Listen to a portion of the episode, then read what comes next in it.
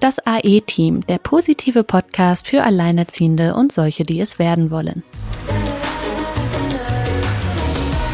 Hallo ihr Lieben, da sind wir mal wieder mit einer Extra-Folge. Und Extra-Folgen machen wir ja immer, wenn sehr zeitnah etwas passiert oder etwas mit großer Aufregung passiert. Und ich denke, der größte Aufreger, der uns jetzt allen noch in den Knochen steckt, ist diese geplante Unterhaltsreform, über die wir heute oder worüber ich mich freue, mit Sina heute zu sprechen. Ich war jetzt ja gerade im Urlaub und da hat es mich so ein bisschen äh, eiskalt von hinten erwischt, wie plötzlich da eine große Aufregung äh, durch die Menge ging, vor allem auch durch die Community ging, mich auch sehr viele Kommentare erreicht haben, ich auch von einer ähm, ja von einer Followerin dazu äh, aufgefordert wurde, tatsächlich dazu Stellung zu nehmen, was ich auch sehr gerne aus dem Urlaub gemacht habe. Dadurch konnte ich aber alles ein bisschen mit Puffer sozusagen ähm, erleben und ich erlebe es tatsächlich nicht zum ersten Mal. Darauf möchte ich auch in dieser Folge ähm, eingehen. Und du, liebe Sina, ich freue mich, dass du jetzt hier bist, dass wir das so zeitnah hinbekommen. Äh, dir hat das ganz schöne Bauchschmerzen verursacht. Ja, ich habe mich einfach zutiefst aufgeregt, weil ich ja einfach mit Ungerechtigkeit so schlecht klarkomme und man an so vielen Ecken ja arbeitet und versucht, es, die Situation für Alleinerziehende zu verbessern und sich auch schon durch die Corona-Krise etc. Es kam ja Aufmerksamkeit auf das Thema und man sich ja eigentlich schon gedacht hat, ja, so, mittlerweile sind wir so eine große Gruppe und auch etwas lauter als vielleicht noch vor 20 Jahren, weil, ne, die Scham geht langsam weg, die Gruppe ist so groß, dass man dazu steht und da wirklich auch aktiver mit umgeht als äh, vielleicht noch früher. Und da erwartet man ja eigentlich Besserungen in diesem Bereich. Vor allen Dingen auch unsere Folge zum Thema Patriarchat, ne?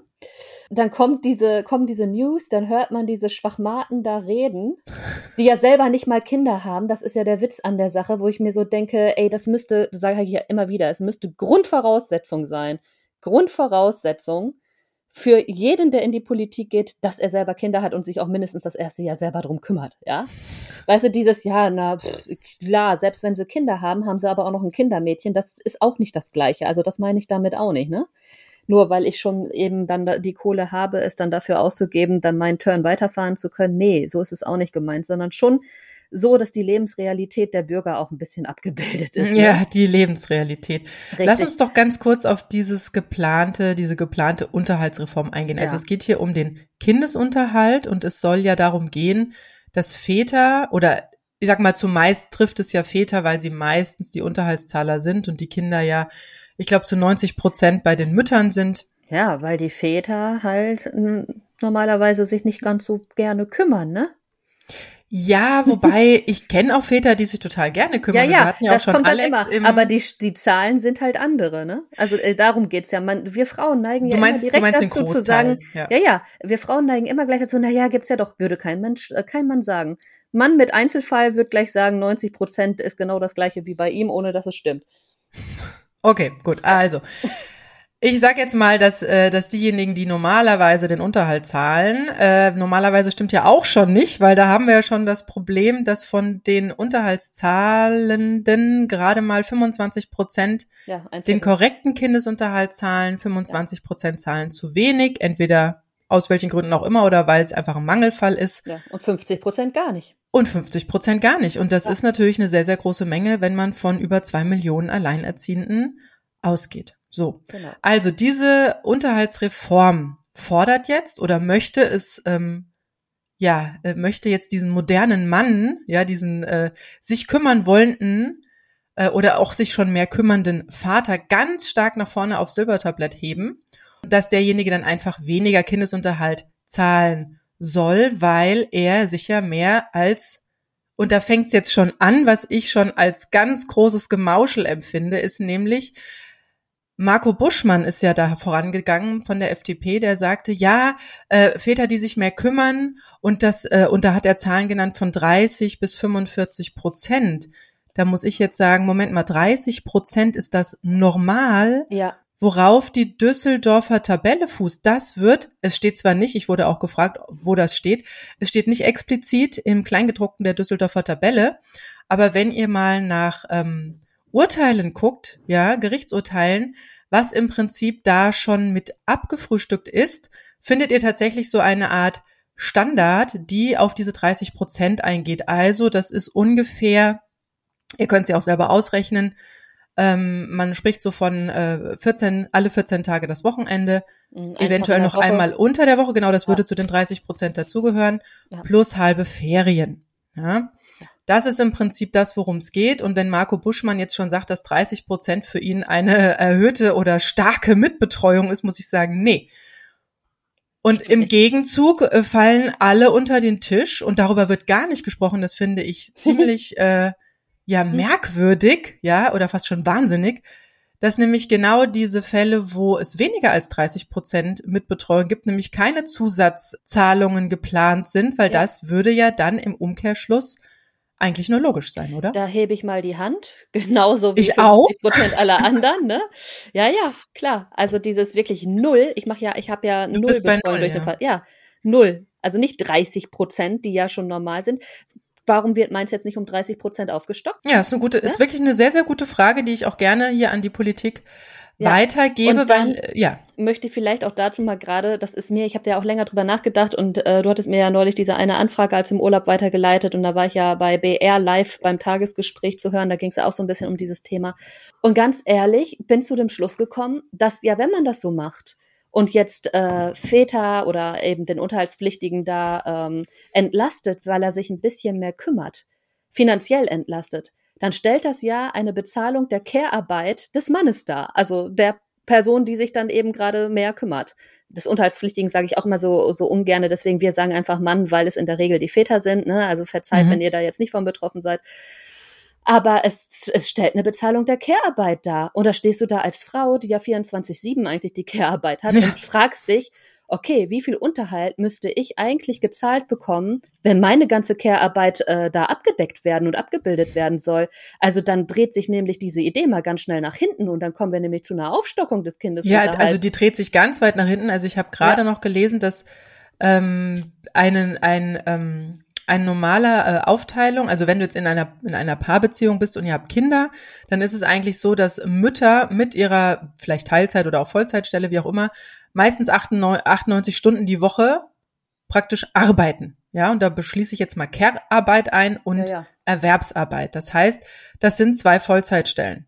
Mehr als zwei Vollzeitstellen. Und ich denke, bei Alleinerziehenden, und ich glaube, ich hatte da auch mal eine Zahl gesehen, kann man das noch aufstocken. Das heißt, wir reden hier von zweieinhalb bis drei Vollzeitstellen. Ja, es sind 52,4 Prozent der Mütter, also die unbezahlte Care-Arbeit machen, ne? 42, ja. 52,4 Prozent der unbezahlten Care-Arbeit wird von Müttern gemacht. Und wenn du dir nur die Alleinerziehenden anguckst, dann sind es nochmal sehr, sehr viel mehr. Das kann man beim Statistischen Bundesamt nachschauen, die Zahl. Weil diese 52,4 Prozent sind ja schon alle Mütter. Ne? Mhm. Und bei den Alleinerziehenden, klar, kommt natürlich, steigt diese Zahl natürlich noch. Ja, und jetzt lass uns nochmal über so ein paar andere Schwierigkeiten von dieser Reform ja. ähm, sprechen. Also ja, zum Beispiel finde ich ist ja eins der Hauptprobleme. Das Kind ist deswegen ja nicht günstiger. Ja, genau. Was, also sorry, wieso spart man da am Kind? Und das fand ich gut, das hat ja die hat Heidi ja auch gesagt hier von der Stiftung Alleinerziehenden. Thielmann, also, ja. ja, genau.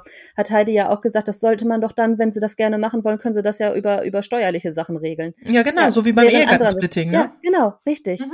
Wobei wir dann ja aber auch erstmal für die Alleinerziehenden vielleicht gucken sollten, wie da steuerlich mal der Hase anders laufen könnte, ne? Also, also mein, da, mein es Gedanke ist völlig war, surreal. Ich frage ich frag mich wirklich, wie kommen die auf so eine Idee? Das ist so weltfremd. Das ist so weltfremd. Und ja, wenn man da alle Argumente weltfremd. gegenhält, dann verlieren die so dermaßen, dass das strunzend dämlich ist, so eine Idee in den Raum zu stellen. Aber ja, warum, warum sie so eine Idee machen können, wir vielleicht am Ende nochmal äh, besprechen. Jedenfalls, äh, meine Idee war auch, dass, äh, wie gesagt, es gibt diese modernen Väter. Und ich denke auch Alex, äh, das ist ja der Papa, den wir auch schon im Interview hatten, ähm, da wirklich auch einer dieser Väter ist, ja, die sich wirklich gerne ums Kind kümmern und dem Familie auch sehr, sehr wichtig ist und der jetzt ja auch alleinerziehender Papa ist. Ja, da dreht sich's ja um. Da müsste dann die Mutter halt mehr zahlen oder wird entlastet. Ja, aber jedenfalls, es gibt ja diese Väter und ich finde das auch völlig in Ordnung, dass es, äh, dass, dass dieses äh, Welt äh, oder dieses Weltbild äh, äh, Frauen machen Care und Männer arbeiten, sich da aufweicht und, äh, und vermischt. Aber dann sollten doch vielleicht genau diese Familien, wo das ähm, stattfindet, und Familie ist für mich jetzt auch genau dieses, es gibt irgendwie Vater, Mutter, Kind, auch wenn sie nicht zusammen wohnen oder nicht mehr verheiratet sind oder sonst was, dann sollte da vielleicht so eine Art Familiensplitting greifen, ja, ja. Äh, weil wir wollen ja eigentlich, dass Kinder gefördert werden und nicht kinderlose Ehen. Und dieses äh, Ehegattensplitting trifft ja nur Ehen, ja, egal ob da Kinder sind oder nicht. Und für Alleinerziehende, also wo es im Prinzip keinen mehr betreuenden oder mehr betreuenden wollenden Elternteil gibt, tatsächlich eine Aufstockung stattfindet. Ja. Und das kann ja auch aus steuerlichen Mitteln äh, finanziert werden. Und auch, da, weißt du, bei mir kam auch wieder die Frage hoch, die haben wir ja schon mal auch in den Raum gestellt, warum genau darf der andere eigentlich hälftig das Kindergeld anrechnen lassen? Warum hat ein Vater, der sich wie bei mir zum Beispiel null Prozent kümmert, äh, oder auch da, wo gar kein Unterhalt gezahlt wird, ist ja, warum dürfen die sich da das anrechnen? Warum haben die ein steuerfrei, haben die das Kind auf der Steuer, also als Steuerfreibetrag auf der Lohnkarte? Verstehe ich nicht. Ja, genau. Und da haben wir doch, da haben wir doch im Prinzip jetzt schon wunderbare Mittel, womit man nämlich genau das aufstocken könnte, wenn ein Elternteil sich äh, mehr als 70 Prozent kümmert, nämlich das ganze Kindergeld, den kompletten Steuerfreibetrag oder von mir aus auch noch anteilig bis runter auf null. Ich will ja, ja. nicht so sein. ähm, und ähm, tatsächlich äh, eine höhere Rückruf, Rückgriffsquote der 50 bis 75 Prozent zu wenig bis gar nicht Zahlenden. Ja, das sind Milliarden, die da brach liegen. Und äh, ich finde es so irre, dass wir jetzt uns hier um einige Euro kloppen sollen, äh, familienintern, weil wie soll das denn ausgestaltet werden? Also ich stelle mir jetzt so Kinder vor mit Stechkarten, ja, die dann so bei Mama einstechen, bei Papa einstechen, bei, und dann wird am Ende des Monats ausgerechnet, ja, vielleicht ist es auch schon digital, wo dann so ein Prozentsatz steht und wo dann direkt dann irgendwie ein neuer Unterhaltswert, das ist doch total irre. Also ich meine, wie soll das gehen? Und aber tatsächlich, die Community hat mir zum ganz großen Teil gespiegelt, dass sie genau da Befürchtungen haben, dass dann plötzlich die der Vater, ich bleibe jetzt auch der Einfachheit halber bei dem Vater, dann einfach sagt, okay, äh, das Kind bleibt jetzt noch fünf Stunden länger bei mir und äh, und dann komme ich noch mal und dann gebe ich dir aber 100 Euro weniger. Also dass es ein monatliches Gezacker übers Geld gibt. Ich bringe das Kind Sonntag nicht um 18 Uhr sondern nach Hause, um 21 damit wirklich in der Schule ist, sondern um 22 Uhr, damit so gut in der Schule sitzen kann am Montag. Ja, also das, so dass genau sowas ganz stark befürchtet wird. Und da frage ich mich, wie soll das ausgestaltet werden, weil, und hier möchte ich gerne auf die Birte Strack, Rechtsanwältin für Familienrecht, die nämlich ganz genau sagt, ähm, das kann aber nicht so ohne Übergangsfristen funktionieren, weil, weil, wie gesagt, es gibt jetzt bestimmt den einen oder anderen Vater, der jetzt auf so ganz abstruse Ideen, wie du das gerade geschrieben hast, äh, kommt und dann einfach, wie gesagt, plötzlich weniger bezahlt. Dabei ist, aber wie gesagt, die Lebenshal Lebenshaltungskosten werden dadurch ja nicht kleiner, nur weil er das Kind drei oder vier Stunden länger an dem Tag hatte, ja. Und da hat auch eine ähm, Followerin mich darauf aufmerksam gemacht. Vielen, vielen Dank dafür. Die sagte, ähm, es reicht schon rechnerisch, wenn, ähm, wenn der andere Elternteil das Kind sozusagen von Freitag bis Sonntag nimmt dann wäre man schon in diesem asymmetrischen Wechselmodell. Also sie hat mich nochmal auf dieses Wechselmodell aufmerksam gemacht und das möchte ich hier gerne weitergeben, ist nämlich dieses. Viele denken ja, das Wechselmodell ist 50-50, also 50 Prozent, 50 Prozent Betreuungszeit des Kindes. Das ist aber nicht so. Es gibt tatsächlich auch ein asymmetrisches Wechselmodell, wo es im Prinzip andere, also ein doch ein Betreuungsschwerpunkt bei einer Person gibt. Und ich glaube, gerade diese 45 Prozent, von denen der Herr Buschmann hier spricht, das ist tatsächlich schon dieses asymmetrische Wechselmodell. Ich weiß nicht genau, bis wohin es geht. Vielleicht sind es auch 40 Prozent, 60 Prozent. Jedenfalls ist hier die ganz große Gefahr, dass hier tatsächlich der Kindesunterhalt abgeschafft ist, weil im Wechselmodell ist es so, dass beide barunterhaltspflichtig sind. Ja. ja. Das heißt, es, find, es findet gar keine Kindesunterhaltszahlung mehr statt. Aber es gibt die Möglichkeit zwischen den, also wenn ein Elternteil wesentlich mehr verdient als das andere, da im Prinzip so eine Ausgleichszahlung untereinander zu bewerkstelligen. Aber tatsächlich ist es hier ja, so. Aber dann müsstest du eigentlich, dann müsste man wirklich gucken. Ich meine, haben wir im Vorgespräch ja schon kurz drüber gesprochen. Eigentlich müsste dann die Betreuungszeit, ne, also diesen Anteil, den der Vater dann übernimmt, der darf nicht konsequent auf dem Wochenende liegen. Richtig, ja. Ne? Also eigentlich müssten sie, müsste, also die Mutter muss das halbe Wochenende angerechnet bekommen und der, dann der Vater in dem Fall auch. Da will ich mal sehen, wer, weil dann muss der Vater auch einfach äh, seine Arbeitszeit wahrscheinlich verkürzen und Richtig. irgendwo einsparen. Und da sind wir nämlich schon bei dem, was ja eigentlich mit dieser Unterhaltsreform bewerkstelligt werden soll, nämlich angeblich ein Arbeitsanreiz, ein Erwerbs, Entschuldigung, Erwerb, nee, Arbeit darf man es ja nicht nennen, Erwerbsanreiz für Alleinerziehende. Und ich habe mich ja wirklich schon bei Instagram jetzt wirklich drüber ausgelassen, mhm. ähm, dass wir rund um die Uhr arbeiten und einer Bevölkerungsgruppe, die rund um die Uhr arbeitet, zu sagen, dass sie nicht arbeiten, ja, und sozusagen selbst schuld sind an ihrer Armut, äh, ist, ähm, das ist, also das ist ein Schlag ins Gesicht. Das ist wirklich ganz weit weg von der. Du hast doch gehört, was Herr Lindner sagt. Gegen Armut hilft nur Arbeit. Ja. Der Herr hat noch kein Kind Ja, da hat er das Wort Care-Arbeit noch nicht gekannt. Aber, und wenn du es gerade mir so schön als Vorlage gibst, ich habe nämlich auch bei Instagram schon geschrieben, dass äh, ich habe mich auch schon ganz viel mit dem Thema Rente beschäftigt und überhaupt äh, finanzielle Eigenständigkeit, auch als Alleinerziehende, da müssen wir hinwachsen, ja, dass wir ja. nicht äh, von diesen paar Groschen, die uns dazu geschoben werden, manchmal abhängig sind. Also, ich habe tatsächlich mal geschaut, also Vollzeit, das ist ja so, so, so, so lustig, dass es hier immer nur ums Aufstocken der Stunden geht, aber diese Vollzeitarbeit schützt eben nicht, wie der Herr Lindner sagt, vor Armut. Ich glaube, sein Zitat war ja, das beste Rezept, das vor Armut schützt, ist Arbeit. wie gesagt, das, damit meinte er bestimmt nicht die Care-Arbeit. Und ähm, obwohl das ja auch mehr Arbeit ist. Ich habe ja mal einen Blogbeitrag veröffentlicht, das war ganz am Anfang, da habe ich geschrieben, Freizeit mit Kindern oder wenn der Job zu Wellness wird, ja, weil genauso empfinde ich ja, ja, Kundenmeetings so. oder boah. sonst was, ja. Also ich bin vor Ey, wie ja. herrlich ist das denn, wenn du in einem Call sitzt? Ja, ich bin ich bin vor kurzem sogar sollte ich zu einem zu einem Präsenzmeeting bei einem Buchverlag fahren und da habe ich gemeint, ich komme total gerne, ich muss halt nur gucken, wie wir es mit der Kinderbetreuung machen. Und dann ähm, habe ich mich total gefreut, einfach in einem nicht daheim zu sein, in einem Gebäude zu sitzen, mit Menschen am Tisch zu sitzen, mir einen Kaffee reichen zu lassen, äh, mich am Gespräch zu beteiligen, dann nachher wollen wir noch essen gehen, ja, es war wie Urlaub, ja. ja. Also das muss ja. auch mal hier gesagt werden. Also ich möchte noch kurz auf den Herrn Lindner eingehen. Es gibt nämlich auch äh, diese wunderbare ähm, Tatsache, dass man auch in Vollzeit zum Aufstocker wird. Und Aufstocker bedeutet, dass man nicht genug ähm, verdient in Vollzeit für sein Lebensminimum und dementsprechend auf Bürgergeld, heißt ja jetzt nicht mehr Hartz IV, aufstockt. Und es gibt dafür. Du hast mir eben gesagt, es gibt so einen Es gibt einen ganz tollen Namen dafür. Warte mal, die Bundesregierung nennt das jetzt und jetzt müsst ihr euch wirklich äh, kurz das Lachen verkneifen oder haut's raus. Also macht mal kurz einen lauten Lacher. Das sind erwerbstätige Arbeitslosgeld 2 Bezieher. Also das Wort Herrlich. erwerbstätig mit arbeitslos in ein Wort, ja, es sind halt ein paar Wörter, aber zusammengekoppelt, zu schreiben, ist, ist schon eine. Ist schon irre. Äh, paradox, sehr paradox. Es ist verrückt, ne? Anders ja. kann man es nicht bezeichnen. So, und ich habe da auch, ich habe da auch Zahlen zu, also die gibt es tatsächlich. Also es gibt wirklich Menschen, die Vollzeit arbeiten und aufstocken müssen. Also die genauso viel bekommen wie jemand, der nicht arbeitet. Und wir reden hier von Arbeitslosengeld 2 und nicht 1. Und mhm. das waren im Dezember ähm, 2011 waren es noch 1355, äh, ein, Entschuldigung, 1.355.000, was erzähle ich da? Äh, 2021 haben wir noch 868.000 und davon in äh, Vollzeit 107.000. Also 107.000 Menschen in Deutschland haben im Juni 2021 in Vollzeit gearbeitet und aufstocken müssen.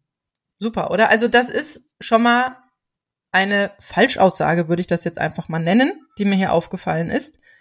Und ähm, er war ja auch nicht die Einzige. Ne? genau, war nicht die Einzige. Aber wenn er, wenn er anreizt, er ist ja jetzt auch verheiratet, die werden ja auch vom Ehegattensplitting betroffen sein, etc. Also wenn er sich doch schon da äh, in den Sphären rumtreibt, dann kann es ja auch passieren, dass seine Frau vielleicht irgendwann in Teilzeit geht, etc. Das wird er dann ja alles für normal halten. Dabei ist genau da der Punkt, wo die Anreize gesetzt werden müssen. Weißt du, wir brauchen ja Anreize für Frauen in der Ehe, arbeiten zu gehen, da kann, anstatt sie zu drosseln und zu sagen, na ja, aber gemeinsam haben wir halt mehr Geld, wenn du nicht arbeiten gehst. Das ist doch das Problem. Nicht, dass Alleinerziehende nicht arbeiten würden, da sprechen die Zahlen ja auch Bände. Mhm. Das sind ja 19 Prozent der Mütter in Paarfamilien, die nicht Vollzeit arbeiten, versus 42 Prozent bei den Alleinerziehenden, die in Vollzeit arbeiten. Ja. Also ich glaube nicht, dass wir die Gruppe sind, wo die Anreize fehlen. Zumal man uns erstmal die Care-Arbeit noch anrechnen richtig, sollte. Das ist ja ganz Richtig, weil ne? es ist tatsächlich so, dass ich das Gefühl habe, dass bei, des, dass bei diesem Vorstoß halt die Care-Arbeit völlig Komplett. fallen gelassen wird. Auch in dem Gespräch, auch in dem Interview. Ich habe dann gesagt, ja, was jetzt, es wird jetzt viel über Arbeit gesprochen, aber noch überhaupt nicht über Care-Arbeit. Und es faktisch ist es ja auch so, und gerade Lindner wird das niemals öffentlich sagen, niemals, dass es einfach dazu beiträgt, dass die Wirtschaft läuft. Nie ja. im Leben würde sich, der sich dahinstellen und sagen, ohne Care-Arbeit, unbezahlte Care-Arbeit, würde die Wirtschaft nicht laufen und nicht Das ist funktionieren. ein ganz, ganz Das, ne, großer ist die Wirtschaftsfaktor, der Sch- eingerechnet genau. ist, der schon eingerechnet Es ist die ist. ja. komplette, ja, es ist die komplette Stütze der Wirtschaft. Das wird er nie sagen. Das wird natürlich totgeschwiegen, weil man, dann könnten ja Leute auf die Idee kommen, Moment mal, das, was ich tue, trägt ja dazu bei, dass dieser Staat überhaupt erst Mhm. funktionieren kann. Da will ich jetzt aber erstmal Geld für haben. Mhm. So, und wenn wir in den, aber weißt du, das Spannende ist ja, dass sie es jetzt umkehren und in diesem Bereich vortreten, um da den Männern einen Vorteil zu verschaffen. Deswegen kam ich auch auf Bezahlung der Care-Arbeit des Mannes versus die ganze unbezahlte Care-Arbeit der äh, Mütter. Das ist komplett frauendiskriminierend. Und Ich hab auch schon überlegt, ja, kann man da nicht sogar eine Klage mal irgendwie in Gang bringen? Also, weil das ist, das ist harte Diskriminierung gegen Frauen und das ist komplett lebendes Patriarchat. dass jetzt dieses Vollzeitprinzip, auch wenn es wie gesagt nicht vor Armut schützt, jetzt plötzlich so als hehres Ziel nach oben gekehrt wird. Und dabei völlig missachtet wird, dass das Vollzeitmodell ähm, tatsächlich eigentlich auch darauf fußt, und da sind wir wieder bei so einem ähnlichen Beispiel wie bei der Düsseldorfer Tabelle, dass es äh, jemanden zu Hause gibt, der sich um die Care bzw. um die Arbeit zu Hause kümmert. Also einer geht arbeiten, Vollzeit, und einer ist zu Hause. Das ist eigentlich der ursprüngliche ähm, die ursprüngliche Struktur des Vollzeitmodells. Jetzt einer Alleinerziehenden zu sagen, dass sie bitteschön, wenn möglich, Vollzeit arbeiten muss, ja, oder sollte, ähm, dann frage ich, ja, eben schon das zweieinhalbfache, ja, dann, also ich, ich rede jetzt vom, vom patriarchalen System der Vollzeit, weißt du, also nur das zählt, das Ja, ja. männliche Prinzip zählt und da ist halt Arbeit gleich Erwerbsarbeit, zumindest zum größten Teil, nicht zum kleineren Teil wie bei den Frauen oft. Und ähm, denen jetzt zu sagen, dass das Vollzeitsystem für alle das Richtige ist und das Beste ist, ja, das ist, ähm, also ich, ich kenne ja viele Alleinerziehende und die jetzt tatsächlich schon überlegen, wie sie das in ihrem Leben unterbringen sollen. Da sage ich, vergess, ver- also vergiss es, weil der Faktor Care-Arbeit hier nicht berücksichtigt ist. Und es ist einfach so, Kinder brauchen, damit sie gut aufwachsen, mindestens eine Hauptbezugsperson. Wenn jetzt diese Hauptbezugsperson, sprich die Mutter, Vollzeit arbeitet, ich habe ja immer so ein schönes Mhm. Rechenbeispiel, 24 Stunden hat der Ta Tag, mehr Stunden gibt's nicht, ja, egal was du tust. Kinder, vor allem kleinere Kinder, schlafen um die elf Stunden, zehn bis elf Stunden. So, wenn du jetzt Vollzeit arbeiten gehst, rechne ich mal im Regelschnitt von acht Stunden. Da kommen dann noch Mittagspause dazu und Anfahrtszeiten. Reden wir mal im Schnitt von zehn Stunden. Das heißt, wir haben elf Stunden Schlaf, zehn Stunden für die Vollzeit mit An- und Abfahrten. Da bist, also das ist ja schon noch gut gerechnet. Also ich müsste tatsächlich, wenn ich hier in eine Agentur fahren würde nach Frankfurt, ähm, zwei Stunden Fahrzeit einrechnen, ja. Da bleiben noch drei Stunden. Am, Ja, und auch mit dem Schlaf, ne? Das klingt so nach, oh, elf Stunden Erholung. nee, nee, Aber wir also ich meine jetzt ja, was macht es mit dem Kind? Ja, also was ich in den elf Stunden mache, ist ja, Ja. eine andere Sache, aber das ist im Prinzip Familienzeit drei Stunden. Das ist weniger als das Kind in der Kita ist in dem Fall oder in der Schule oder in irgendeinem Hort oder sonst wo. Das heißt, das Ja. Kind hat nicht mehr den einzigen Elternteil im Alltag, nicht mehr als Hauptbezugsperson, weil es einfach viel zu wenig Zeit ist, weil in diesen drei Stunden ist ja nicht Quality Time mit komm, wir spielen mal eine Runde irgendwas. Das ist von morgens Wecker klingeln bis in die Betreuung gebracht und das ist von der Betreuung abgeholt bis Schlafenszeit. Das sind drei Stunden durch Ja. zwei, das sind eineinhalb Stunden. Ich habe das mal mitgerechnet. Also ich habe hier tatsächlich mal eine Stoppuhr, ich habe es ja schon öfter erzählt, laufen lassen. Das ist knackig. Das ist knackig von Wecken bis in die Schule oder Ja. Kindergarten bringen. Ja, und das ist genauso knackig andersrum, weil wenn ich den ganzen Tag Vollzeit gearbeitet habe, dann ist ja noch kein Haushalt gemacht, dann sind noch keine Einkäufe erledigt, da ist noch kein Geschenk für irgendeine Geburtstagsfeier besorgt und, und, und. Das heißt, das ist eine hart getaktete Zeit. Ja, dann frage ich mich, wer soll denn dann bitte schön die Care-Arbeit übernehmen? Wer soll denn die Hauptbezugsperson fürs Kind sein? Der, der oder die Klassenlehrerin mit irgendwie 30 Kindern in der Klasse? Wir, aber der Lindner hat doch gesagt, die Kinderbetreuungsplätze sind so toll ausgebaut Ja, worden. da frage ich mich, wo? Wo? Und, Wo? und? Bei uns wurden die Zeiten Und zu gekürzt. welchem Preis? Genau. Weil da kam nämlich Plus, auch ganz, Die Betreuung findet ja nicht in Randzeiten statt. Richtig. Und viele Frauen arbeiten halt in Berufen, die brauchen Randzeitbetreuung. aber generell, einfach also so. wenn, also tatsächlich auch unser Kindergarten wäre nicht dafür ausgelegt gewesen oder auch äh, die Schule, Nee, da haben wir so eine. Art Schülerstube, die würde es auch nicht schaffen, mich zehn Stunden äh, zu entlasten. Nein, so, so lang sind die Zeiten einfach nicht gestrickt. nicht mal acht. Also acht Stunden wäre das Kind zwar am Stück betreut, aber dann hast du ja noch die Fahrzeit abzüglich. Das heißt, du kämpfst selber nicht auf acht Stunden, Richtig. selbst wenn du keine Ja, Mittagspause ja, und das ist machst. ja, also ich sage, man kann drei Stunden effektiv am Stück arbeiten, Ja, aber nicht acht durchrocken. Nee, das wird nix. Ja, aber auch wenn du deine Zeit irgendwo absitzt, weil du angestellt bist. Selbst das kannst du Nee, nicht mal machen. also das, also das haut von vorne bis hinten nicht hin. Und es widerspricht ja auch dem Arbeitsrecht. Du musst ja eine Mittagspause machen. Kommt ja auch noch hinzu. Du dürftest es ja nicht Richtig, mal, selbst ja, wenn ja. es Und wie gesagt, es, ist, es geht ja auch komplett aufs Körperliche und Geistige. Also da, das ist dann kein Arbeiten mehr, das ist dann, äh, das ist dann Folter, würde ich mal Ja, sagen. darum geht's doch immer als Ja, letztes. weiß. also wie es hier irgendwem emotional geht, das ist doch das Allerunwichtigste in dieser Ja, Gesellschaft. und Und das, das ist ein Problem, weil wenn eine Gesellschaft darauf gucken würde, dass es das mentale Wohl Mhm. der Menschen im Fokus, dann hätten wir eine komplett andere Absolut. Gesellschaft. Dann würden wir gar nicht hier diesen Podcast machen. Also jedenfalls bei diesem Modell ähm, ist es im Prinzip, also ist es im Prinzip so, dass das Kind halt Vater und Mutter verloren hat, weil wie gesagt eine Erzieherin oder eine Klassenlehrerin hat auch andere Aufgaben als irgendwie die Hauptbezugsperson fürs Kind zu sein. Zumal bei den oft äh, häufigen Lehrer- und äh, Erzieherinnenwechseln, die vor allem in letzter Zeit sehr häufig stattfinden, ist das eigentlich Ja, und vor allen Dingen, sie sind chronisch unterbesetzt, weißt du, dieses von wegen ja mehr Geld in die Systeme stecken als in die Familien, das ist ja das Credo da. das funktioniert ja nicht, weil die Systeme sind völlig am Arsch. Also allein die Inhalte passen schon kaum. Dann sind die unterbesetzt. Dann, also da funktio so funktioniert doch Erziehung nicht. Das muss doch zu Hause stattfinden. Ja, und vor allem, es ist halt auch nicht, ähm, dass es, dass es dir eine absolute Sicherheit verschafft, ne? Ist das Kind krank, wirst du angerufen. Also da ist ja niemand, der das wirklich komplett abfängt, beziehungsweise Mhm. wird was gekürzt oder kommt Corona oder so, ja. Dann ist da, genau, ist zack, ist diese Sicherheit, diese, es ist ja keine Sicherheit, es ist eine Illusion, ist weg, ja.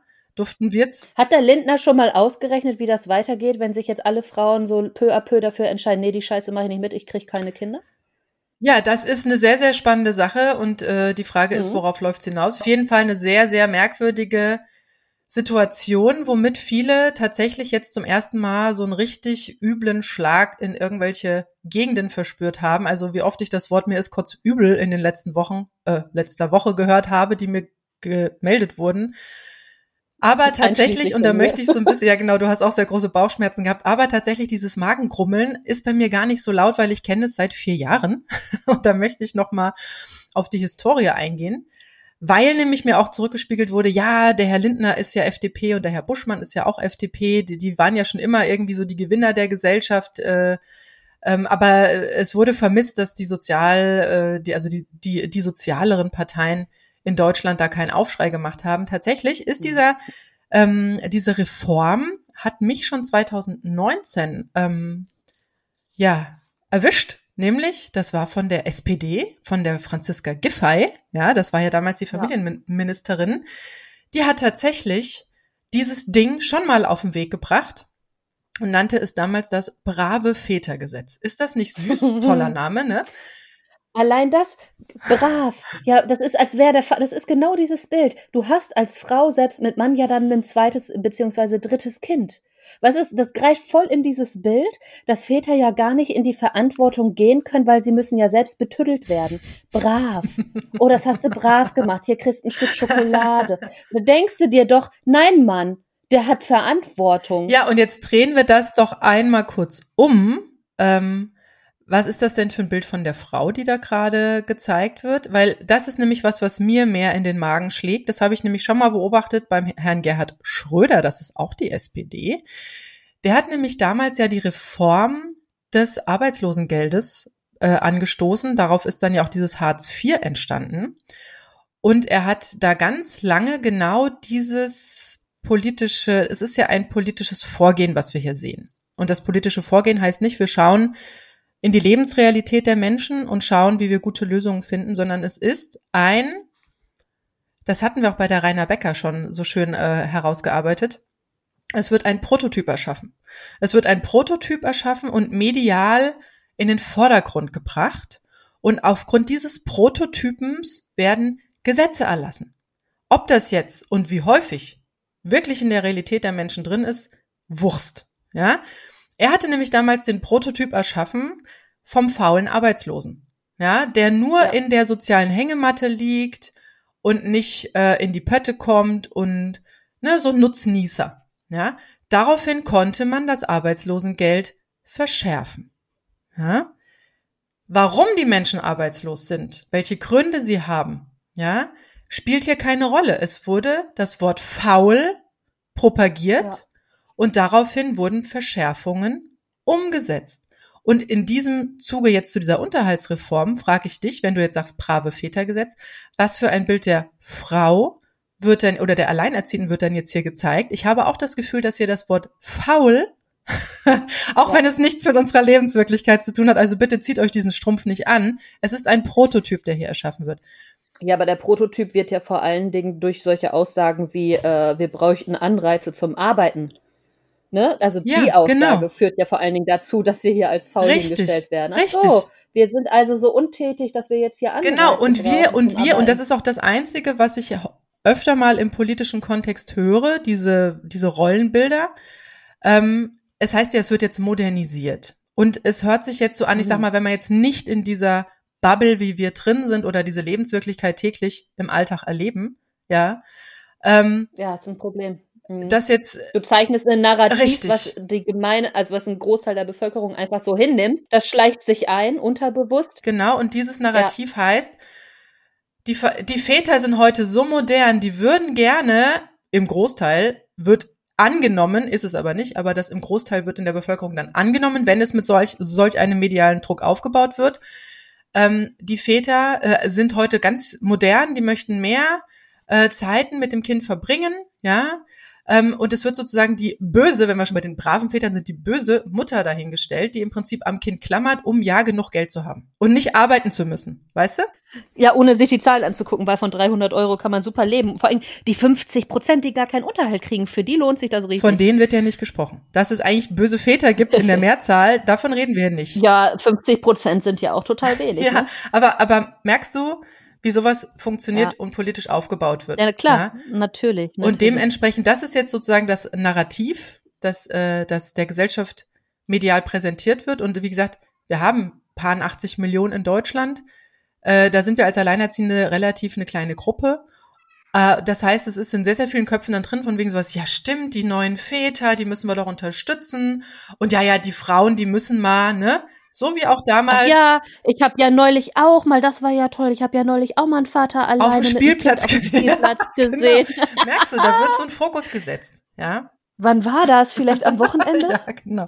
War bestimmt nicht mittwochs um zwölf. Ja, und da müssen wir ja sowieso nochmal drüber reden, über dieses, äh, wenn jetzt die Väter, was weiß ich, das Kind dann drei Stunden später nach Hause bringen wollen.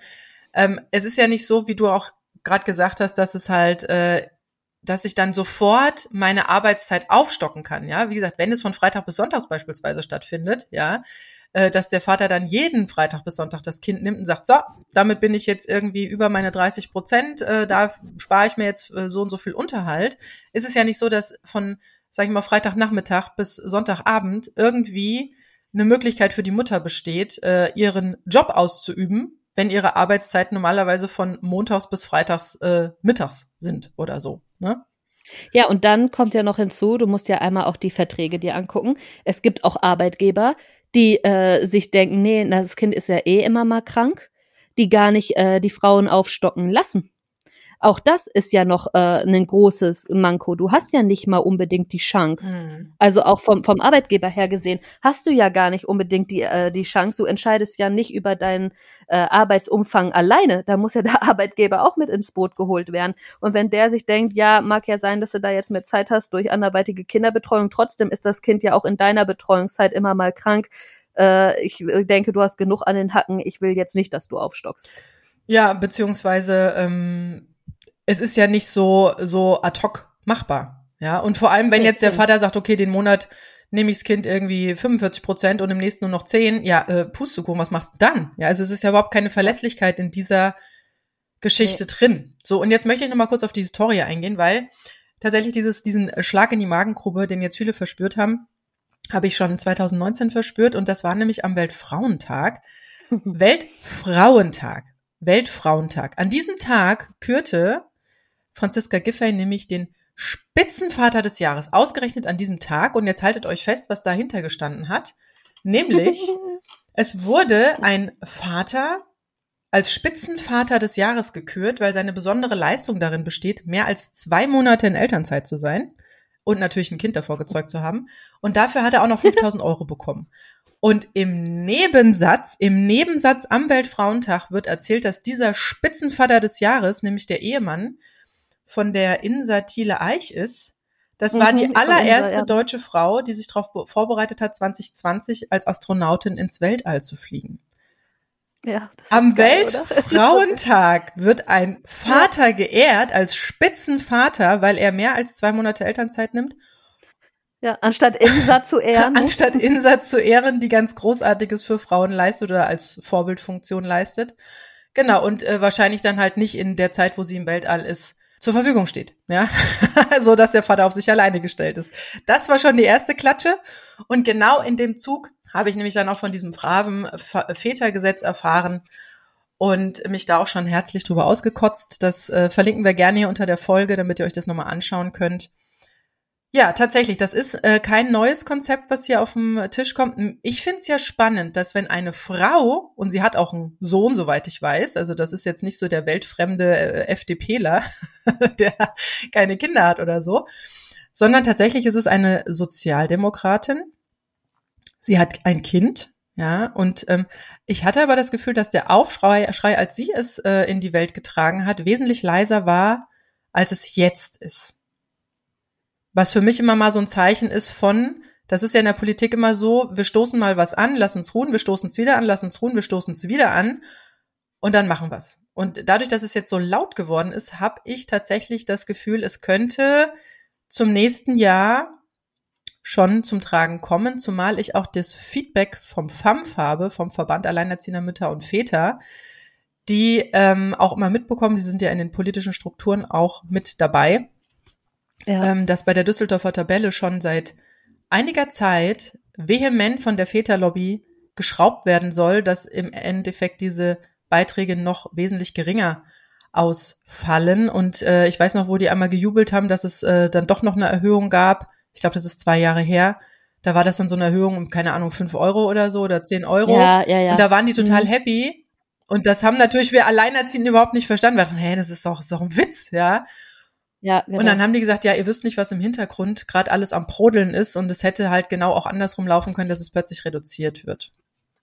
Und ich habe tatsächlich, also meine Einschätzung, ich weiß nicht, wie deine ist, ist tatsächlich dadurch, dass es jetzt schon etwas länger gärt in diesem Unterhaltsreformtopf, es tatsächlich jetzt auch äh, zum Tragen, Tragen kommt. Also meine Einschätzung ist, und deswegen habe ich auch diese Bauchschmerzen da gehabt, dass äh, der Aufschrei zwar lauter ist und man hat es jetzt auch gesehen, hier alles, was äh, gemacht wurde, der offene Brief, der geschrieben wurde, ne, von Fair für Kinder, Famf Mia und so weiter, ähm, den wir natürlich auch sofort übrigens mit unterzeichnet hätten, ne? Also sowas unterzeichnen wir immer direkt mit. Das wird zwar lauter und die Medien greifen es auch auf, aber hast du schon einmal erlebt, dass sowas irgendwie großartig da oben irgendeinem weltfremden Menschen, der solche Sachen da irgendwie machen will, irgendwie aufgehalten Nö, hätte? genau, das ist ja das. ist so, ach, wir sind, wir sind gewählt, also will die Bevölkerung auch das, was ich jetzt gerade will.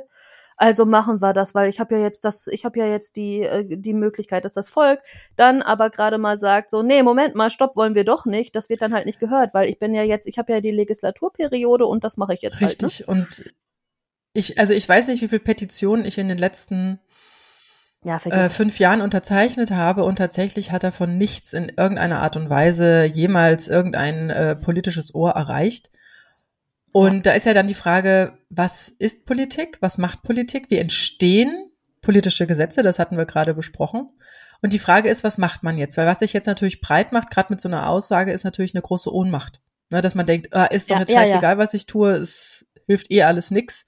Genau. Und äh, sehr viele dadurch wirklich sich ganz tief runterziehen lassen. Also wirklich äh, diese Energien, die ich da letzte Woche gespürt habe, das war schon, das war schon grenzwertig. Aber ich wirklich alle, alle wohlwollend, alle einfach nur wirklich verzweifelt und ähm, ja, was macht man jetzt mit sowas? Ja, du kannst wieder nur übers Auswandern nachdenken. also warum soll man überhaupt noch Steuern in diesem Land zahlen als Ja, Alleinerziehende? das, das ist ja eh so ein. Ding, weil das ist ja auch noch lustig, haben wir noch gar nicht besprochen, weil wenn du tatsächlich mehr Geld verdienst als Alleinerziehende, komm, bekommst du durch die Steuerklasse 2 ja auch noch eine höhere Steuerlast obendrauf, ja. Richtig, Also, richtig, richtig. also es lohnt sich im Prinzip, den Vätern 100 Euro im Monat zu erlassen und dafür die Frauen so richtig zur Vollzeitarbeit anzuheizen, weil dann verdient man noch mehr Geld für den Staat. und Ja, haut die Frauen geil. so richtig einmal in die Tonne. Ne? Ja, Ja, ja, ja, ja, ja. Also eigentlich, also wenn man es jetzt wirklich ganz genau nimmt, müsste man hier weg. Aber wenn man das jetzt gerade nicht tut, weil man hier irgendwie ja zu angebunden ist, wie gesagt, man wird ja auch in seiner Emotionalität oft genug ausgenutzt als Frau. Klar, wie ich immer sage, man muss halt irgendwie zusehen, dass man sich selbst ein zweites Einkommen schafft, um jetzt selber erstmal gut hm durch die Situation, also gut durch die Zeit zu kommen, ne? Es hilft halt nicht. Also man muss irgendwie Wege finden. Ich finde, das Einzige, was wir machen können, ist, das ist wirklich immer mein, mein Schluss, also ich komme immer wieder zum selben Ergebnis, passives Einkommen aufbauen. Passives Einkommen aufbauen. Etwas machen, was regelmäßig Geld bringt. Online-Kurse, YouTube-Kanäle, was weiß ich, äh, Bücher schreiben, ja. Es gibt so viele Sachen, Angebote schaffen, die du verkaufen kannst, also mit Produkten. Mhm. Etwas ja. schaffen, also Produkte schaffen. Das ist das einzige, also Produkte, die du nicht selber machst. Jetzt nicht anfangen zu nähen und Nähaufträge anzunehmen, das ist Ja, also skalierbare Produkte, digital skalierbare Produkte. Genau, Reden wir darüber, richtig. weil wie gesagt, ein Mützchen ist ein Mützchen, aber ein, ein Kurs, den ich einmal erstellt habe, den kann ich beliebig ja, oft hast du einmal erstellt. Genau, während du den nächsten erstellst, weißt du? Richtig. Also das ist genau ähm, und das ist solche Wege finden. Es ist halt auch so eine, also ich finde, was, was man hier sehr, sehr gut sehen kann, ist, dass dieses, äh, das System, das Arbeitssystem, auf das sich ja so viele verlassen und auch so viele, die gesagt haben, was ich in den letzten Jahren oft erlebt habe, äh, nee, das mit der Teilzeit, das passt schon. Die nicht weiter gucken wollten, die Schlimm, nicht bis ne? auf die Rente gucken wollten. Ähm, darauf habe ich ja mein zweites Angebot, ähm, Arbeiten wie ich will, geschaffen, weil ich sage, gerade wir Alleinerziehenden brauchen mehr Flexibilität. Dann ist es okay, wenn du in Teilzeit bist, wenn du im Prinzip dann vielleicht in den, in den, am Abend oder am Morgen, wenn das Kind, ich meine, du schläfst acht Stunden maximal wahrscheinlich, dein Kind elf, wenn du die drei Stunden nutzt. Und es muss nicht am Abend sein, wie ich gerade selbst an der Umstellung meiner Arbeitsroutine feststelle, weil wir jetzt ja sechs Wochen Ferien hinter uns haben. Also ich bin gerade heute am letzten Ferientag, wo wir das aufnehmen. Ab morgen geht die Schule wieder los musste ich meine Arbeitsroutine umstellen, weil die Kinder ja den ganzen Tag da sind und wach sind. Ja, die machen ja auch keinen Mittagsschlaf mehr. Wenn ich jetzt aber warte, ähm, meine Angebote, die ich habe, erst in den Arbeit, Abendstunden aufzubauen, bin ich platt. Und das ist halt das, was mir auch sehr, sehr viele spiegeln, die sagen, ey, abends geht gar nichts mehr. Richtig. Ich habe es jetzt umgedreht und habe ja. meine, also wenn ich mit den Kindern abends gleichzeitig ins Bett gehe, das war jetzt immer so gegen 10, 11, ja, dann bin ich um fünf, sechs Glocken hell, dann habe ich ja meine Zeit schon geschlafen, dann kann ich aufstehen, dann kann ich ganz frisch an meiner Eigenständigkeit arbeiten. Und ich denke, das ist auch ein Schlüsselwort, die Eigenständigkeit, ja, nämlich nicht unbedingt diese teilweise sehr schlecht bezahlte ähm, Angestelltenverhältnisse aufzustocken mit den Stunden, weil die Stunden, die, die Zeit ist so wertvoll, wir haben nur 24 Stunden. Ja, was wir bräuchten, ist halt wir in Teilzeit arbeiten, aber in Vollzeit bezahlt werden. Und das ist halt was, was man über diese passiven Sachen erreichen kann. Richtig. Und das, wie gesagt, ne? also du hast nur einen Arbeitsaufwand von drei, vier Stunden am Tag, hast aber ein Auskommen wie andere, die halt 45 Stunden die Woche arbeiten. Ne? Also das äh, darum, das ist immer so mein Go-to-Programm. Äh, Und was du gerade sagst, ja, aber das setzt auch einen guten Schlaf voraus. Und äh, fast die Hälfte der Deutschen haben Schlafstörungen. Ich beschäftige mich gerade mit dem Thema, weil ich nämlich auch äh, doch sehr meine Probleme aktuell mit Schlaf habe. Und äh, das ist schon krass. Also wenn du immer Matsche bist, so leicht, weil du nie richtig, also weil du entweder nicht richtig einschlafen kannst oder andauernd, äh, ja, oder Durchschlafprobleme hast, du erreichst ja gar nicht mehr dein Leistungsniveau. Hm. Darum auch da, also ich, das setzt voraus, dass man auch da wieder mal an die Wurzel seiner Gesundheit geht, ne? Also wirklich, ähm, das ist immer Baustein Nummer eins, gucken, was tut deiner Gesundheit jetzt gerade gut und darauf aufbauen. Aber wenn sich sowas durchzieht, auch dann kannst du nicht irgendwo im Angestelltenverhältnis Vollzeit durcharbeiten. Es geht nicht du kippst ja um irgendwann. Absolut. Also das Wie gesagt, ja diese, auch so, äh, da fehlen so viele Faktoren und das vergessen wir immer, ne? Auch da reden, eigentlich ist es immer so, als wären wir Maschinen und es ginge nur um die Zeit, die wir haben und die Zeit, die wir irgendwie einsetzen genau. können. Aber so funktioniert es ja Aber es ist ja nicht. jetzt schon absolutes Hamsterrad für so viele Alleinerziehende ja. und das schon seit so vielen Jahren und jetzt noch mit dieser Verschärfung. Ich frage mich, ja. wann dieses äh, Fass dann wirklich mal zum Überlaufen kommt, ja, weil sich tatsächlich noch, und ich rede hier von einem großen Prozentsatz, ähm, seitdem ich arbeite, also Anfang war arbeiten, wie ich will, also diese Ideen der, des Nebeneinkommens oder der Teilselbstständigkeit, die dann eventuell sogar eine Vollselbstständigkeit wird, ja, äh, so ein bisschen kritisch beäugt, weil es war Teil von gut alleinerziehend. Jetzt habe ich es ja tatsächlich abgesplittet, weil es ja nicht nur Alleinerziehende betrifft, die sich gern irgendwas nebenbei aufbauen möchten, sondern sehr, sehr viele Menschen, vielleicht auch Menschen, die unabhängiger sein wollen, ortsunabhängig sein wollen. Das spielt ja auch noch dazu, ja. Also seit äh, seit acht Jahren oder neun Jahren bin ich jetzt Alleinerziehende und tatsächlich, ich musste noch nie beim Arzt sitzen und mir so einen Kindkrankschein holen, weil ich einfach flexibel von zu Hause aus arbeite und dann halt mich ums Kind kümmere und wenn das dann schläft oder was für sich gerade anders beschäftigt ist oder ein Buch liest oder so, dann arbeite ich halt und dann sind die eh so Matsche, dass man da auch keine großen Aktionen starten muss. Deswegen, das, das genieße ich ja auch oder ja, dass ich auch einfach nicht dieses Problem habe mit der Urlaubszeit und der Ferienzeit. Wie gesagt, die Kinder haben 70 Tage, Schulkinder haben 70 Tage frei im Jahr und äh, wenn du das auf deine Urlaubszeiten äh, zurückrechnest, das ist ein Bruchteil dessen. Und da sind wir auch schon wieder bei diesen Kosten für Ferienbetreuung, beziehungsweise hatte mir jetzt auch eine geschrieben, was sie, ich meine, Ausbau der Betreuungsplätze schön, ja, aber zu welchem Preis? Das sind ja teilweise exorbitante Preise, die da aufgerufen werden. Da erinnere ich jetzt mal an die DDR, wo die Vollzeitarbeit für Frauen äh, als normal angesehen wurde. Da gab es aber kostenlose Kinderbetreuung.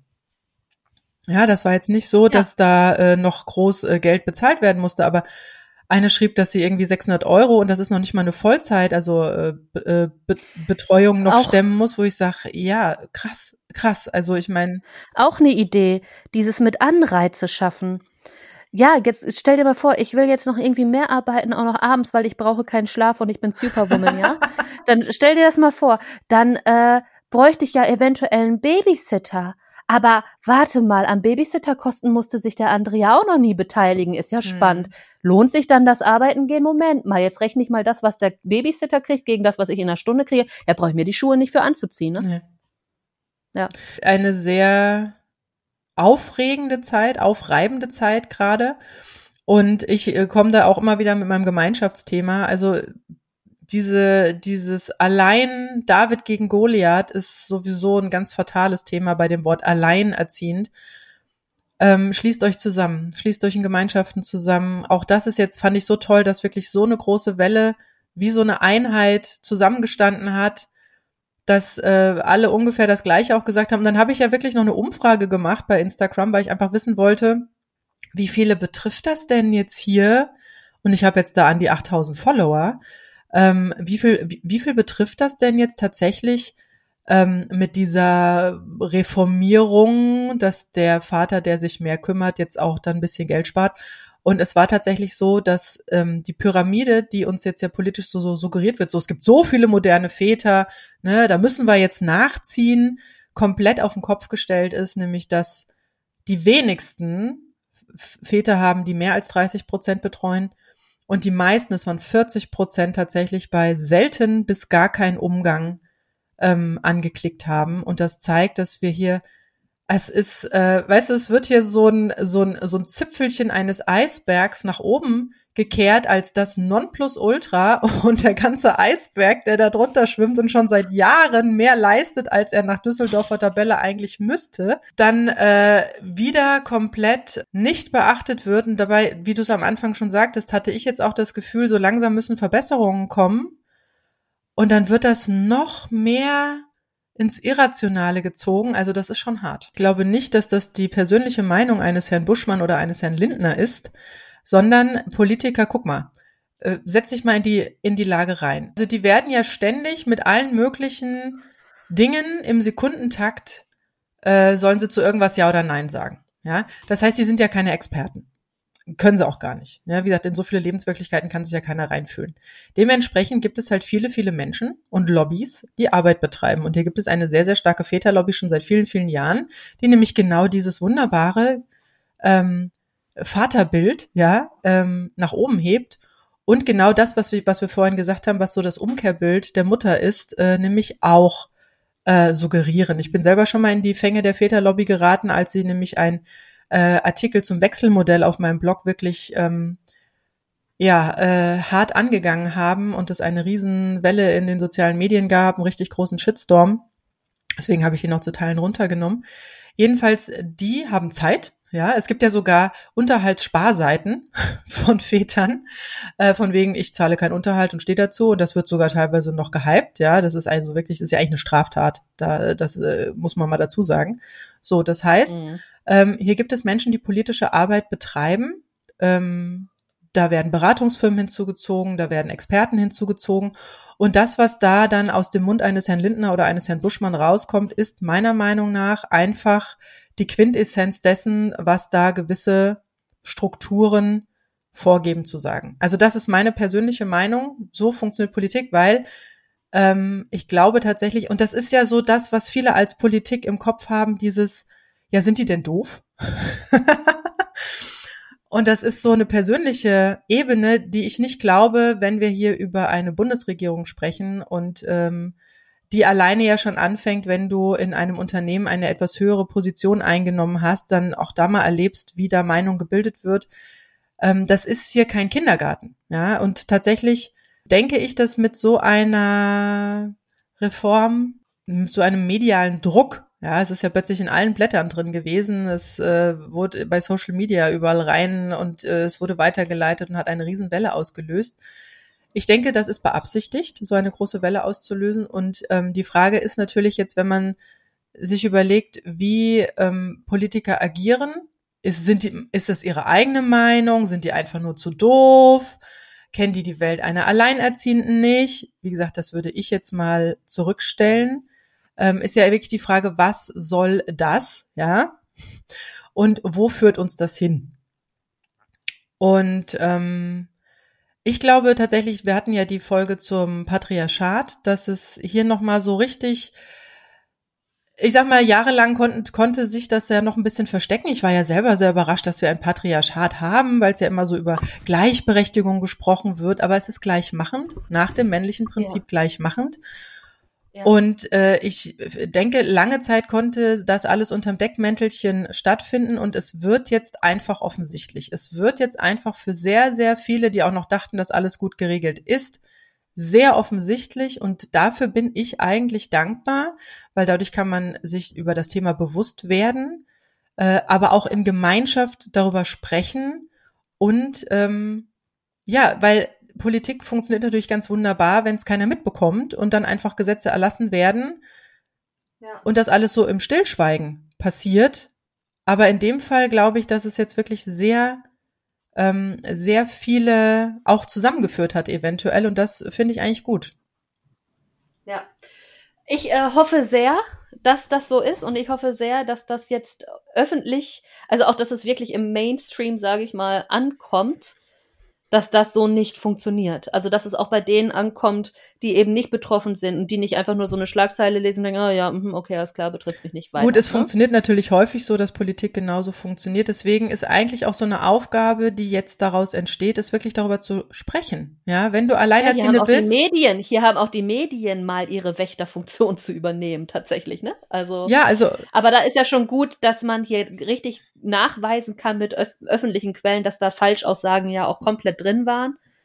Uh, und dass uh, da natürlich ein Ansatzpunkt für alle Medien besteht. Also wenn Politiker was Falsches sagt, dann hat eigentlich jedes Medium die Verpflichtung, darüber aufzuklären. Ja, wobei, wenn sowas erstmal im Raum steht, dann wird einfach das oft, äh, das erste ist meistens stärker als äh, irgendwelche äh, Nachrufe oder Richtigstellungen, ja.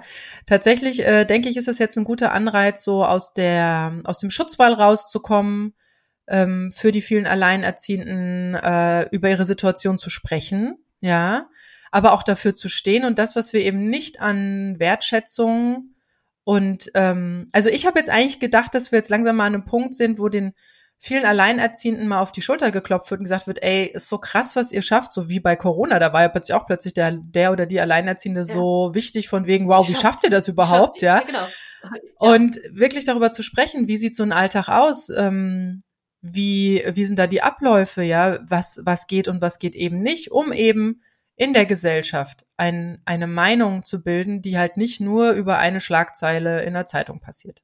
Also, ich würde sagen, um die Folge ein wenig abzuschließen, wir beobachten, was passiert. Was anderes können wir jetzt sowieso nicht tun. Und wir werden weiter am besten Lärm machen. Vielleicht auch da draußen der ein oder andere stellt euch für Interviews zur Verfügung oder geht damit mal zu eurer Tageszeitung oder zu eurem lokalen Radio oder sonst wohin, wenn ihr sowas in der Nähe habt. Und sagt mal, hey, hier stimmt was nicht. Ich würde mich äh, bereit erklären, darüber zu reden, wenn ihr äh, ja euch da auch berufen seht, vielleicht da auch medial nochmal mehr Aufmerksamkeit mit drauf zu bringen, sodass wir da vielleicht zu einer größeren Masse werden, die da mal sagen, nee, so, so funktioniert das nicht, so ist das nicht in Ordnung. Ja, und wir freuen uns, wenn jemand von euch sich jetzt berufen fühlt und äh, nämlich genau zu der, zu der Riege gehört, wo eventuell diese Reform greift, wo der Vater tatsächlich mehr betreut, ja. Genau. Ähm, meldet, meldet euch gerne, dass wir mal so einen direkten Einblick in eure Lebenswirklichkeit bekommen oder auch was er jetzt oder wie vielleicht der Partner schon suggeriert hat, dass er das dann auch so machen möchte oder auch nicht, ja. Ganz wichtig, mhm. weil Sina und ich ähm, sind halt auf der, auf, auf der anderen Seite der Balance, wenn man überhaupt von der Balance sprechen kann, sondern ich glaube eher, dass der Großteil bei selten bis gar keinen Umgang steckt, ähm, worüber ja. ja nicht gesprochen wird. Deswegen sprechen wir darüber. Ähm, das heißt, es betrifft ja unsere Lebenswirklichkeit gerade nicht direkt. Ja, deswegen, wenn ähm, du dich jetzt äh, berufen fühlst und sagst, ja, ja, ja, ich äh, habe mir da jetzt auch schon voll die Gedanken drum gemacht und ich befürchte dieses und jenes oder ich könnte mir vorstellen, dass es dann so und so läuft, melde dich bitte bei uns, damit wir auch nochmal dazu ja. ein Interview führen können. Genau, und das andere ist halt wirklich gucken, okay, was könnt ihr in die Welt rausbringen, wie könnt ihr euch ein zweites Einkommen schaffen, ohne da irgendwie eure Zeit, eure Lebenszeit eintauschen zu müssen. Also wirklich an diesen Schräubchen zu stellen, so dass ihr grundsätzlich unempfindlicher gegen sämtliche Entscheidungen seid, die da auf irgendeiner Ebene getroffen werden könnten ähm, und einfach entspannter mit euren Kindern leben können. Ja, und wer da so Interessen hat, Punkte. Äh, einfach mal bei arbeiten wie ich will.de mit Minus dazwischen schauen. Da biete ich einige auch Kurse für einen kleinen Preis an, aber auch äh, Mentoring-Programme, ja, wo man einfach lernt, sich nebenbei was aufzubauen, auch genau. vielleicht irgendwas aufzubauen, was man einmal machen muss und das dann über eine Zeit lang auch Geld verdient. Also da gibt es sehr, sehr viele Möglichkeiten. Das heißt, äh, das Arbeitssystem ist gerade dabei, sich, würde ich sagen, in einer gewissen Art und Weise selbst zu begraben. ja, definitiv. Und auch der also Glaube daran, was ich wiederum ganz gut finde, weil ich da ja sowieso immer schon gedacht habe, dass es eine Illusion ist. Ja, in diesem Sinne, ihr Lieben, ähm, ich hoffe, wir konnten ein bisschen Entspannung reinbringen, eine gewisse Perspektive reinbringen, vielleicht ein paar andere Gedankengänge reinbringen dass man sich nicht ohnmächtig fühlt und dass man ähm, nicht verzweifelt ist und nicht denkt, dass es wieder mal nur ein persönliches Problem ist, sondern ähm, weißt du, was ich gerade so ab absurd lustig finde, hm? ne? Der Lindner steht da, sagt, wir müssen Anreize setzen für Alleinerziehende, um mehr zu arbeiten. Und wir stehen hier dagegen und sagen, macht's euch leichter. Arbeit findet Wege, wie ihr weniger arbeitet, aber mehr Geld ja, reinkommt.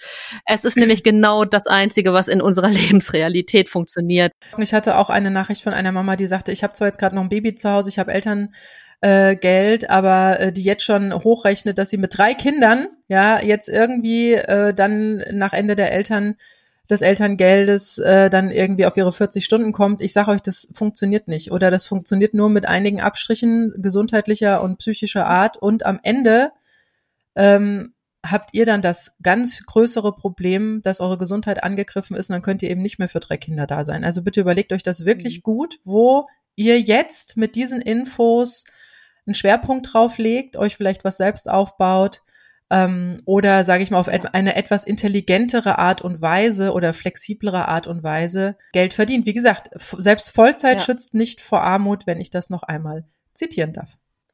Genau. So, damit lassen wir euch jetzt, glaube ich, in die ähm, ja mentale Erholung hoffentlich. Und ich würde sagen, bis zur nächsten Folge. Achso, wenn ihr äh, uns natürlich schreiben wollt, könnt ihr das machen unter aeteampodcast.gmail.com oder auf Instagram das AE-Team. Macht's gut. Bis dann. Tschüss. Ciao. Das war das AE-Team, der positive Podcast für Alleinerziehende und solche, die es werden wollen, mit Sina Wollgramm und Silke Wildner.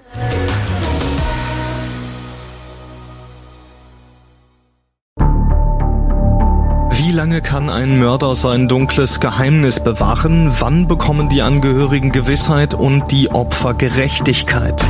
Jedes Jahr werden bei der Polizei rund 100.000 Menschen als vermisst gemeldet. Drei Prozent davon, also 3000 Menschen, bleiben länger als ein Jahr verschwunden. Einige werden nie wieder gesehen. Seit gut drei Jahren arbeitet die Polizei in NRW mit sogenannten Cold Case Units. Das sind Abteilungen, die wirklich nur damit beschäftigt sind, Mordfälle zu bearbeiten, die teilweise seit Jahrzehnten ungeklärt sind.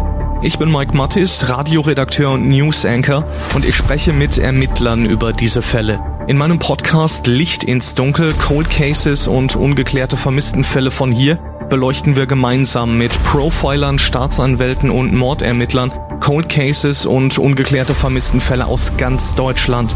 Immer in der Hoffnung, dass Angehörige endlich Gewissheit und die Opfer Gerechtigkeit bekommen. Licht ins Dunkel. Cold Cases und ungeklärte Vermisstenfälle von hier. Eine Produktion von Mike Mattis und der Podcast Fabrik.